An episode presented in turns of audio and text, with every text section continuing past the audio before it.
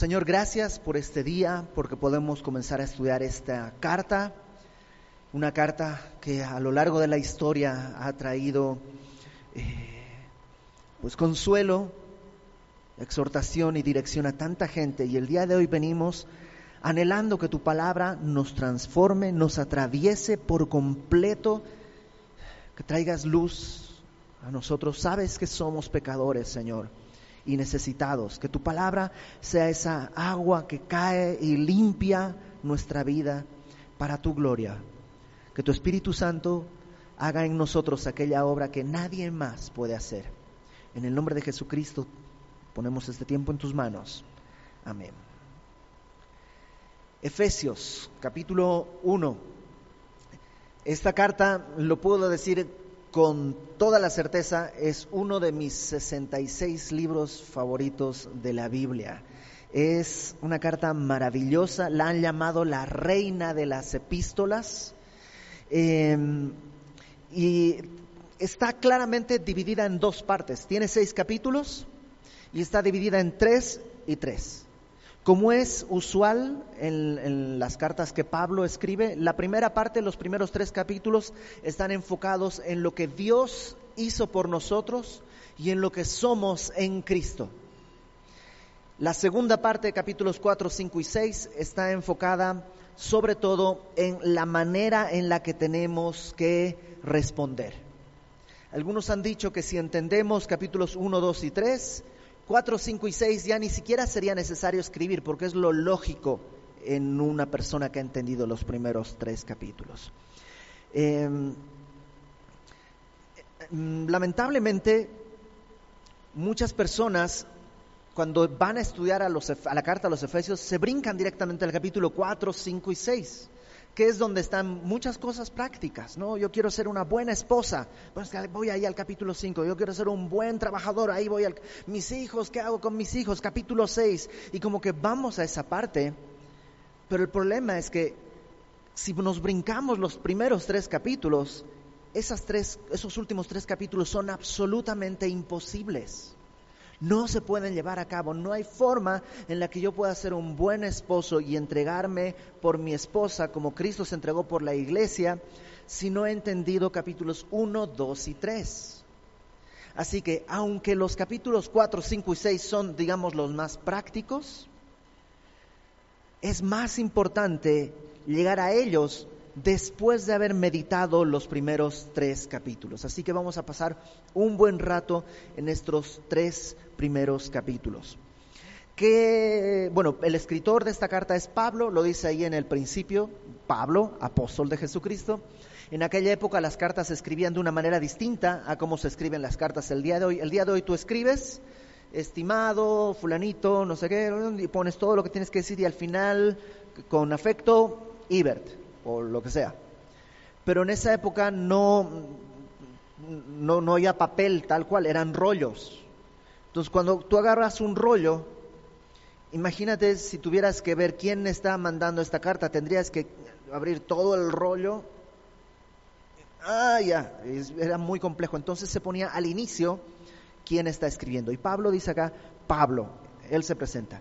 ¿Quiénes son los efesios? Bueno, pues son los ciudadanos de esta ciudad que se llama Éfeso, una ciudad que había sido muy importante, era una ciudad que tenía acceso a, un doble puerto, puerto a ambos lados de su territorio, y eso hacía que sea muy próspera, pero a la vez con mucho pecado.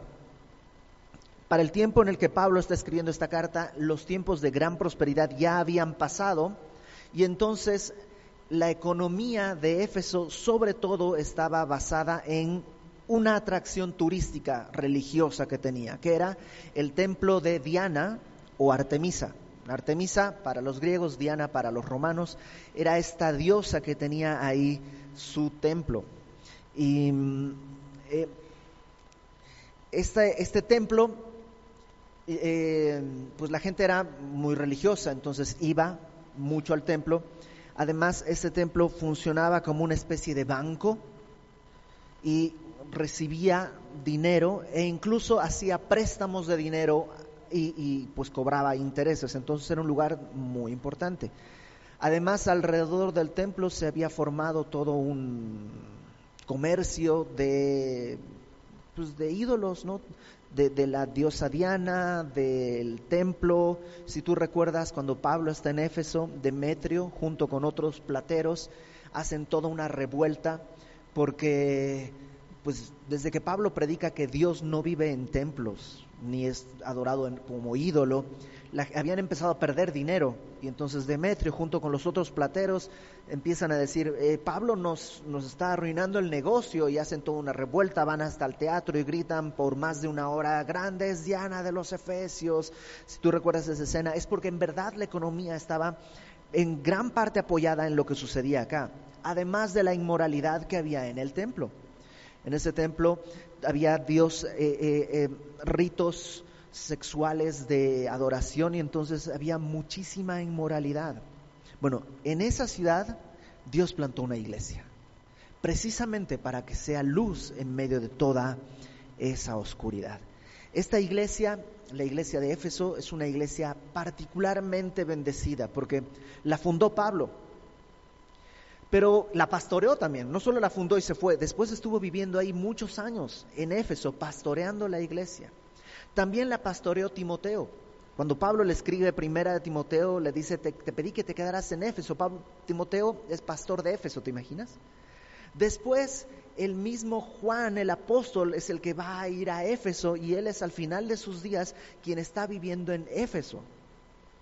¿Qué más podemos? ¿Te imaginas que ¿Y quiénes son tus pastores? Bueno, está Pablo, Timoteo, el apóstol Juan, estaban Priscila y Aquila también. Estuvo un tiempo Apolos, Apolos de que dicen que era poderoso en palabra.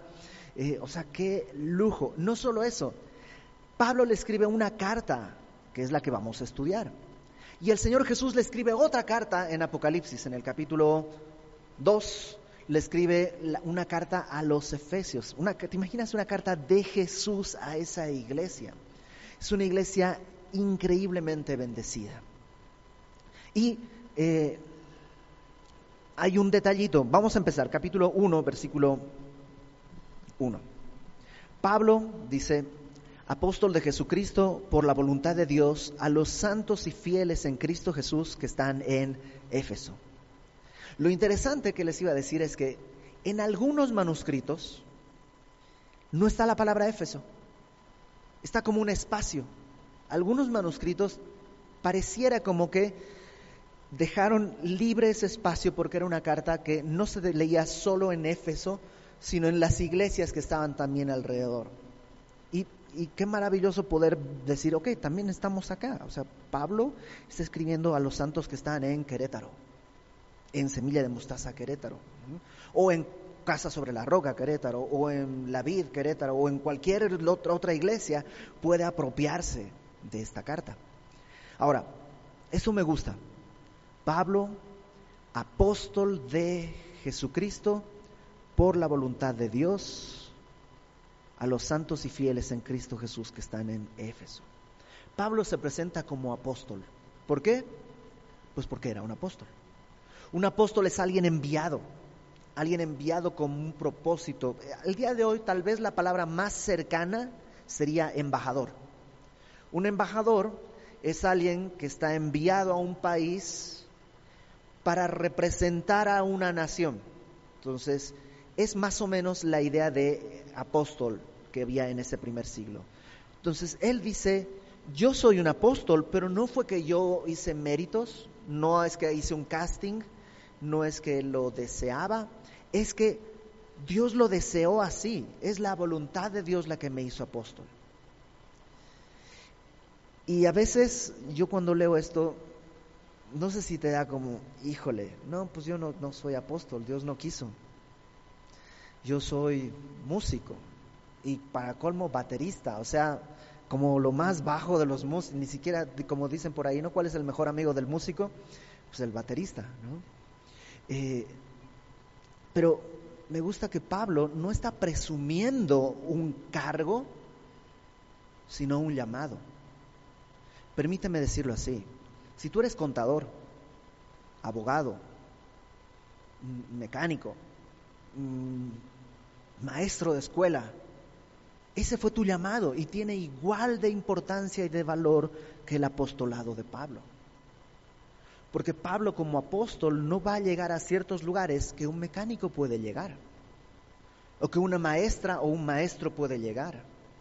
Entonces puedes descansar que lo que Dios te puso a hacer es la tarea que Dios te entregó por su voluntad, no solamente porque tú quisiste, no solamente porque tienes las aptitudes o porque lo estudiaste, es porque Dios quiso en su misericordia ponerte en ese papel. Si tú lo entiendes eso, vas a poder abrazar la tarea, el oficio, la profesión, la carrera, lo que estás haciendo y lo que te toca hacer y decir, lo voy a hacer para el Señor, porque esto es lo que Dios me puso a hacer. Y créeme, hay lugares donde un pastor no es recibido, pero sí un técnico en cualquier otra cosa. Y Dios quiere llegar a todos esos lugares. Entonces, al igual que Pablo dice, soy apóstol por la voluntad de Dios, tú puedes decir, yo soy abogado, ingeniero, arquitecto, eh, o a lo mejor estudiante por la voluntad de Dios. Y dice además, a los santos y fieles en Cristo Jesús que están en Éfeso. Santos y fieles. Santos quiere decir apartado. ¿no? Santo no quiere decir que no peca, simplemente que está apartado. Habla de una condición a la que Cristo, o sea, Cristo dijo, lo vamos a ver más adelante, este es mío, y lo apartó. ¿Y por qué dice fieles? Porque es en Cristo, y de esto va a hablar en la porción, en todo el capítulo 1 va a estar hablando de esto, de estar en Cristo, así que lo vamos a desarrollar un poquito más adelante. Versículo 2, gracia y paz a vosotros de Dios nuestro Padre y del Señor Jesucristo. Este clásico saludo de Pablo de gracia y paz. Gracia eh, era la forma en la que se saludaban los griegos. Era como, aquí en México es qué onda, ¿no? O, ¿cómo si, sí, es como qué onda, ¿no? Eh, yo recuerdo que cuando yo me fui a vivir a, la ciudad de La Paz, en Bolivia, yo vivía en Santa Cruz, me fui a vivir a la ciudad de La Paz, y allá se saludaba, ¿cómo es? Entonces, pues yo, ¿cómo es qué? Como que no, no entendía, pero eso es lo común. Entonces los griegos se saludaban así, gracia, y los judíos se saludaban, shalom, paz. Entonces Pablo toma esas dos cosas para además en eso mostrarnos algo la gracia, este favor inmerecido de Dios, siempre tiene que ir antes que la paz. No es posible llegar a la paz si no fuera por la gracia de Dios. La gracia de Dios me permite tener la paz de Dios. Y dice, de Dios nuestro Padre y del Señor Jesucristo. Y lo primero que nos preguntamos ahí es, ¿y el Espíritu? ¿Por qué Dios Padre y Dios, o sea, que Pablo no creía en la Trinidad, sino en la duanidad, o no sé cómo se dirá? ¿En qué creía Pablo? Bueno, tengamos en cuenta esto. La palabra dice que las escrituras no vinieron por inspiración humana, sino que el Santo Espíritu de Dios inspiró a los hombres para que escribieran esto.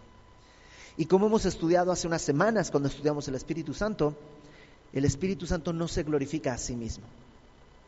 Entonces, sí, el Espíritu está escribiendo buscando la gloria para el Padre, y para el Hijo.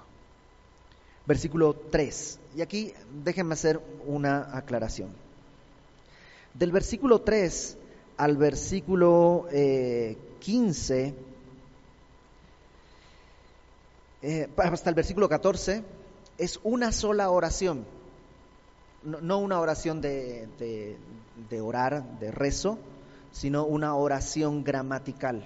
Es una sola oración. Pablo cuando está dictando esta carta probablemente ni siquiera respiró en todo eso. es una oración larga. Versículo 15. Así es, es larga. Y por eso es muy difícil de traducir porque está todo muy pegado.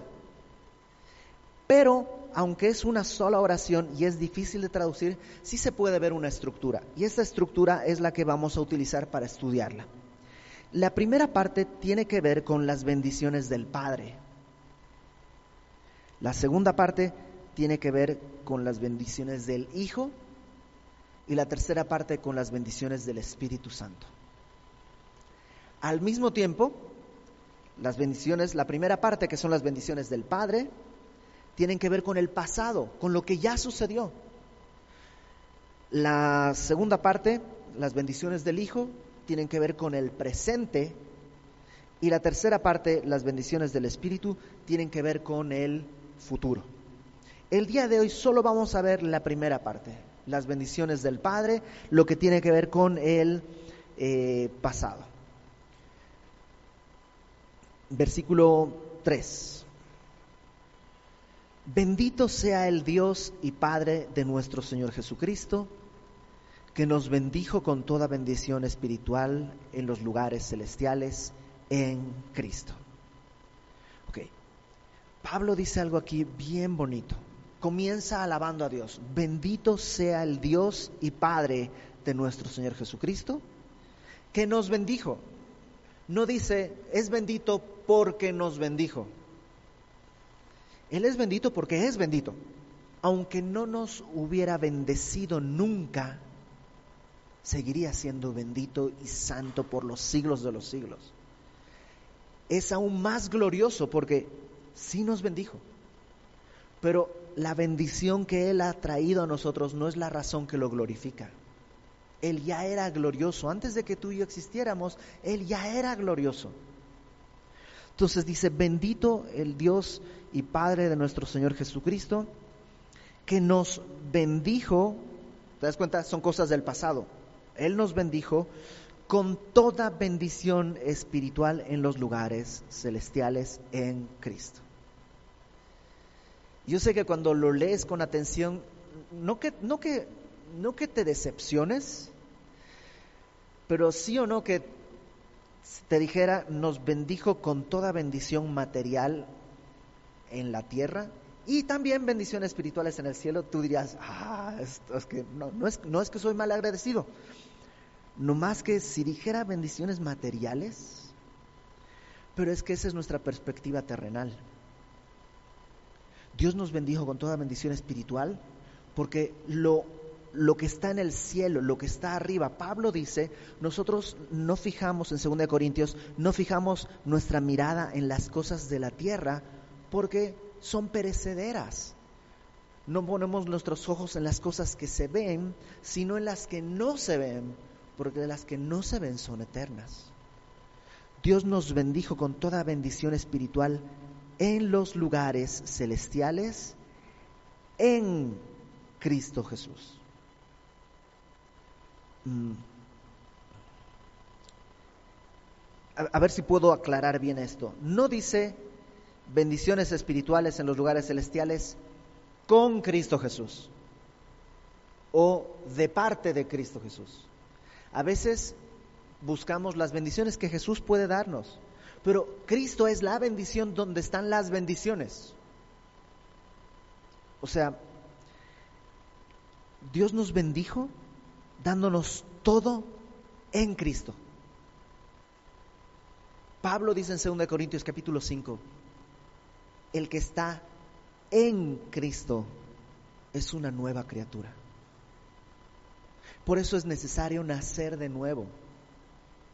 Porque lo que es nacido de la carne, carne es. Pero lo que es nacido del Espíritu, Espíritu es. Esto que somos nosotros y todo lo que está aquí alrededor que está ensuciado por el pecado, va a terminar, pero lo que está en Cristo va a permanecer para siempre. Entonces, lo primero que dice Pablo es que Dios nos ha dado toda bendición en los lugares celestiales en Cristo. Déjame seguir leyendo.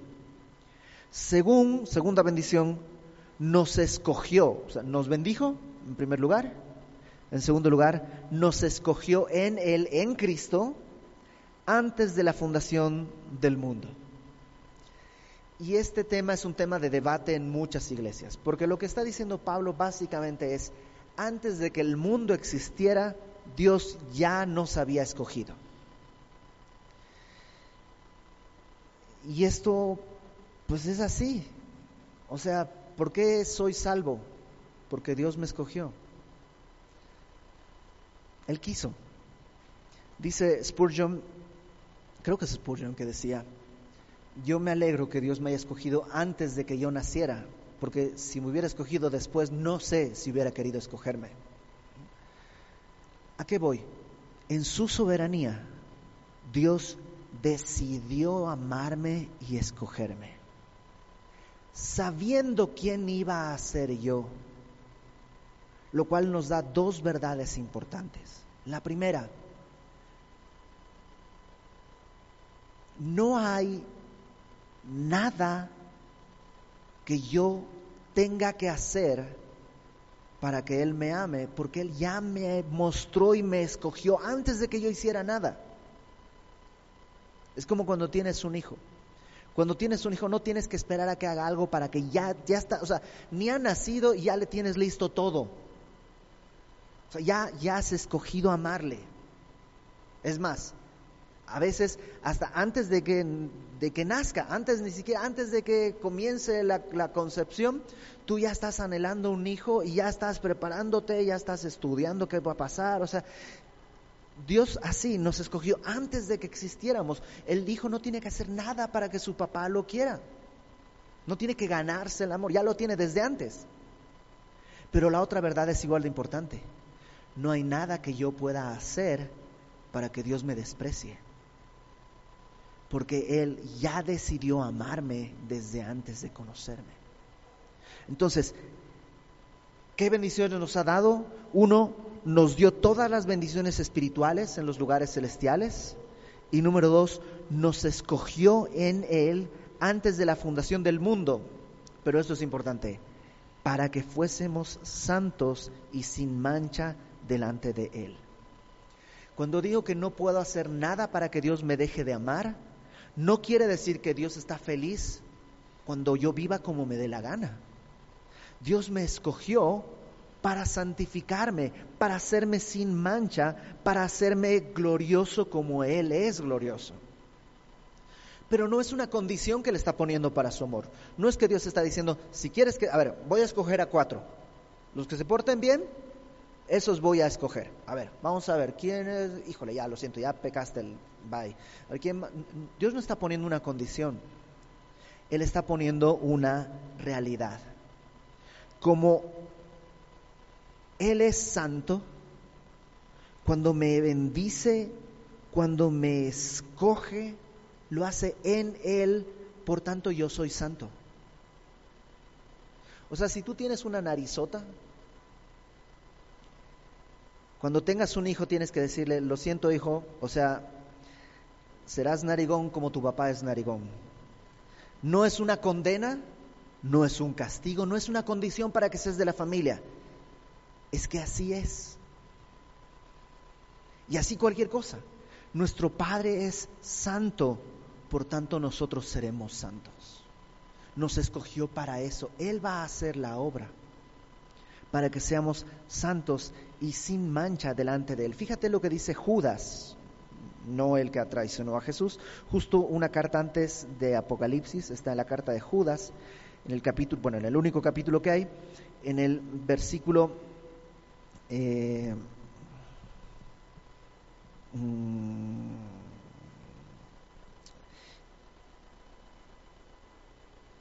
24, mm, versículo 24. Fíjate lo que dice Judas capítulo 1, el primero, el único, en versículo 24 dice, y a aquel que es poderoso para guardaros sin caída y presentaros sin mancha delante de su gloria con gran alegría. Eh, hay una exaltación que hace porque Dios es poderoso para guardarnos sin caída y presentarnos sin mancha delante de su gloria con gran alegría. O sea, no es que nos presenta diciendo, bueno, está bien, ya, te dije que te ibas a, bueno, entra al reino de tu Señor. No, nos presenta con gran alegría delante de su presencia. Acompáñame, por favor, a la segunda carta de Pedro, capítulo 1.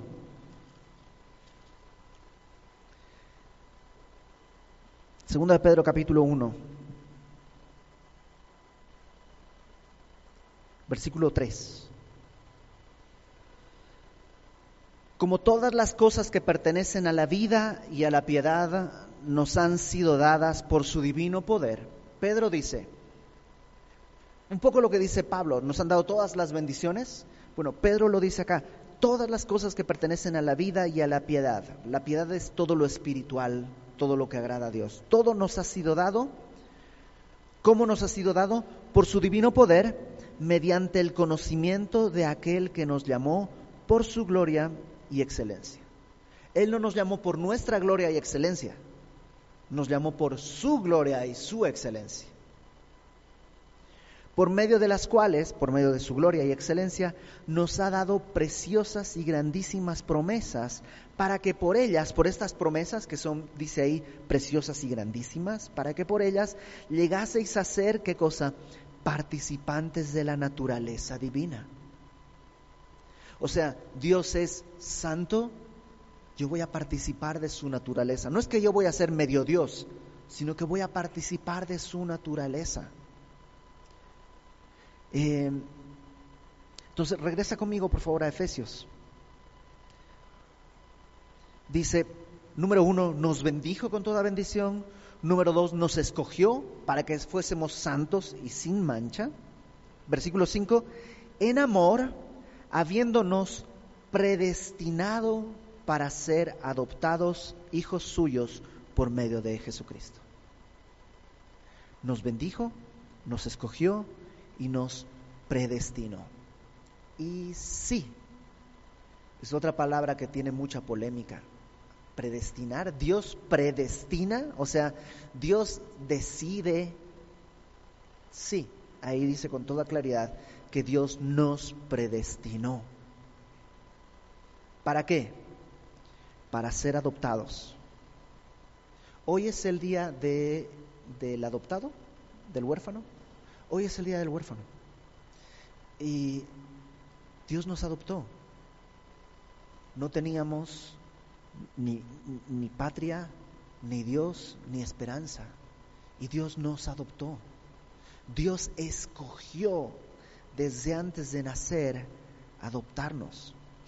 Y en la cultura griega, en la cultura de ese tiempo, adoptar era algo un poquito más un poco distinto. El día de hoy nosotros podríamos adoptar a un bebé y es parte de la familia, pero en aquella época se adoptaba a veces a personas mayores, porque el propósito de la adopción tenía que ver con la herencia. Una persona que no tenía hijos podía adoptar a un hombre ya adulto para que fuese su heredero. Y en el momento en el que se efectuaba esa adopción, ya se constituía el heredero. Entonces Pablo está pensando en eso. Cuando dice que fuimos adoptados, lo que está diciendo es que hemos sido hechos herederos, hijos suyos, por medio de Jesucristo. Y fíjate lo que dice después, según el puro afecto de su voluntad. O sea, básicamente porque quiso. Eh, yo me casé varias veces, con la misma esposa, por supuesto. Pero no fue porque quise. O sea, si hubiese querido y ella no, no se da matrimonio. Porque yo no soy todopoderoso, yo dependo de que ella quiera. Pero Dios es absolutamente todopoderoso. Y dice que Él nos adoptó por el puro afecto de su voluntad. Y aquí va a terminar esta sección. Cada una de estas secciones es como, es como una canción. El verso uno y luego el coro. ¿Sabes cuál es el coro? Para alabanza de la gloria de su gracia. ¿Para qué nos bendijo? Nos escogió, nos predestinó, nos adoptó para alabanza de la gloria de su gracia, con la cual, con esta gracia, nos hizo aceptos en el amado. Otra vez volvemos al mismo punto, estar en Cristo. Entonces, lo primero que Pablo establece al, escribir esta carta es que hay una bendición que está para nosotros desde antes de que el mundo exista Desde antes de que tú y yo bien o mal, Dios ya había decidido bendecirnos. Dios ya había decidido escogernos. Dios ya había decidido predestinarnos para ser adoptados, para ser aceptos en el amado, para alabanza de la gloria de su gracia. Entonces, todo lo que vaya contra esa ruta está absolutamente eh, fuera de lugar. Todo lo que no vaya para alabanza de la gloria de su gracia es como ir en sentido contrario en el periférico. Se va a estrellar. Todas las cosas que yo haga y construya que no vayan para alabanza de la gloria de su gracia están determinadas a deshacerse. Todo lo que yo pueda abrazar para alabanza de la gloria de su gracia va a tener este respaldo que Dios ha establecido desde antes de la fundación del mundo. Entonces creo que el día de hoy podemos quedarnos con eso. A veces pensamos que Dios es indiferente a nuestras necesidades. A veces pensamos que Dios está muy ocupado, pues hay tantas guerras en el Medio Oriente y tantos problemas en África pero Dios no dice que estas cosas son para algunos. Estas son para todos aquellos que están escuchando esto. Para todos aquellos que puedan aceptar que Dios desde antes de la fundación del mundo nos llamó para alabanza de la gloria de su gracia. Entonces, ¿qué te parece si oramos? Le pedimos a Dios que podamos meditar esto en la semana, que pueda nuestra perspectiva cambiar. No tenemos que...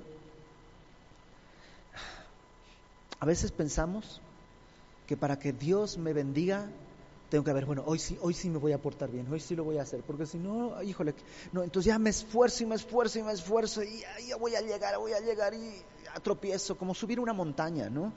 Ya estás, estás, estás cada vez más arriba, más arriba y tropiezas, vas hasta abajo. No, pero a ver si ya me cansé, me voy a dormir y cuando despiertas al día siguiente estás otra vez abajo. Y tienes que volver a trepar la montaña y volver a llegar a ver si alcanzo. Y a ver. Pero la Biblia no dice eso. La Biblia dice de que antes de que nacieras, Dios ya te puso ahí. Una de las cosas que esta carta nos va a enseñar son tres posiciones. La primera es que Pablo va a decir que estamos sentados en los lugares celestiales. La segunda es que va a decir que caminamos con Cristo.